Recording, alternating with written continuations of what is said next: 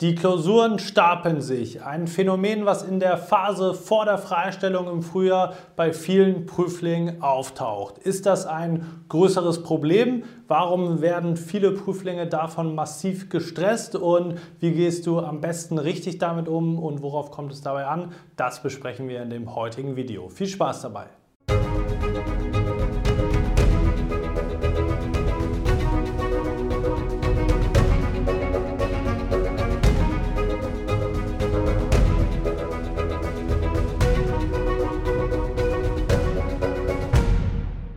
Und damit hallo und herzlich willkommen zum heutigen YouTube-Video. Die Klausuren stapeln sich. Ein Phänomen, von dem viele Prüflinge im Rahmen der Steuerberater Prüfungsvorbereitung in den Frühjahrsmonaten insbesondere schon betroffen sind. Was sind die Hintergründe? Schauen wir uns sofort an. Mein Name ist Marlo Steinecke, ich bin selbst Steuerberater und Dozent sowie Geschäftsführer der ESA Examensvorbereitung GmbH. Dort helfen wir auch dir gerne mit unserem individuellen und ganzheitlichen Prüfungsvorbereitungskonzept dabei, dass du dein Steuerberater-Examen erfolgreich meistern kannst. Und ist dafür diese Tatsache, dass sich die Klausuren bei dir ansammeln und stapeln, kontraproduktiv. Die meisten würden jetzt ja vermuten, wir müssen aber differenziert draufschauen. Es hat natürlich verschiedene Gründe, warum sich die Klausuren bei dir vielleicht stapeln.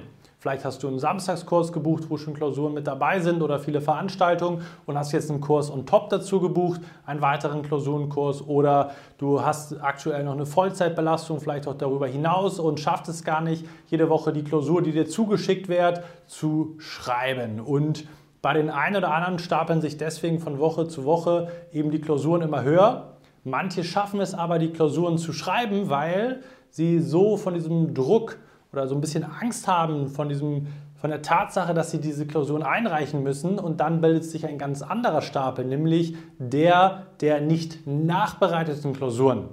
Und von der Planung her kann ich dir sagen, beide Varianten sind grundsätzlich gleich schlecht. Das heißt, das musst du dir auf der Zunge zergehen lassen. Du kannst jetzt nicht sagen, ich habe alle Klausuren geschrieben, habe aber keine nachbereitet. Ist genauso schlecht, als hättest du die Klausuren nicht bearbeitet. Ich kann dir folgendes Mindset einmal mitgeben. Eine nicht nachbereitete Klausur ist wertlos, auch wenn du sie geschrieben hast. Vielleicht die Routine, einen kleinen Bruchteil kann man vielleicht dir zugestatten, aber darüber hinaus zeitnahe Nachbereitung ist der Key, um erfolgreich zu sein. Und jetzt gucken wir mal ein bisschen mehr von der Metaebene drauf. Woran liegt dieses konkrete Problem, dass sich die Klausuren bei dir stapeln? Ist das schlechte Planung?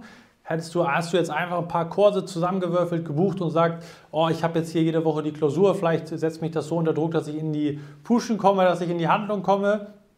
Bei den meisten eher nicht, wenn sich die Klausuren stapeln. Und wenn du jetzt sozusagen so da drauf schaust, du hast jetzt gebucht und gebucht und hast jetzt die Unterlagen und kommst nicht richtig in die Umsetzung, obwohl es eigentlich vorgesehen ist, dann musst du natürlich dir die Frage stellen, was sind die tatsächlichen Ursachen? Nicht das Symptom, dass du die Klausur nicht bearbeitest, sondern macht das jetzt gerade für dich Sinn?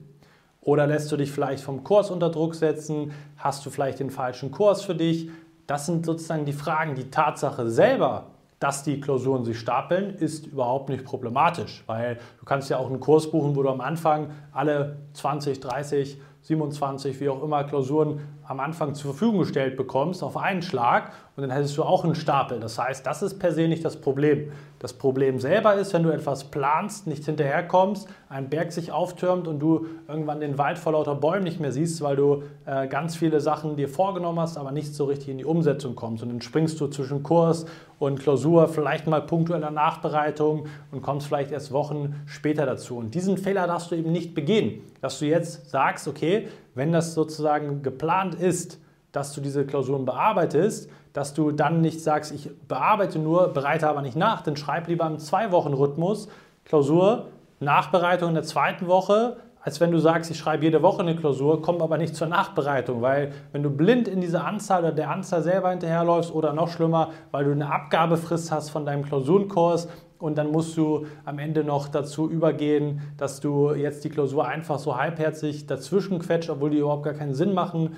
Du deswegen die Gesamtbalance auch in der Vorbereitung verlierst, nur damit du sie einreichen kannst. Stell dir die Frage, was für Ziele verfolgst du konkret mit den Klausuren? Wie kannst du die erreichen? Eine Klausur zur Abgabe einzureichen ist doch kein Ziel, was du verfolgst. Was genau soll dir die Abgabe bringen und die Benotung? Das sind die Fragen, die du dir stellen musst Meiner Meinung nach bringt dir das nicht viel, weil du musst Fortschritte in der Nachbereitung selber machen. Darauf kommt es an. Und deswegen lass dich da nicht verleiten und betrachte das ganz objektiv. Ist der Stapel begründet, ist der eingeplant oder läuft hier gerade einfach was grundlegend schief in deiner Vorbereitung? Musst du einen Switch reinkriegen, musst du was verändern und wenn du zur zweiten Kategorie gehörst, du hast zwar geschrieben, aber nicht nachbereitet, dann reflektier das nochmal sorgfältig für dich und auch du solltest was verändern, denn die Nachbereitung ist noch wichtiger als das Schreiben. Natürlich geht nicht Nachbereiten ohne Schreiben, deswegen hängt das Ganze zusammen.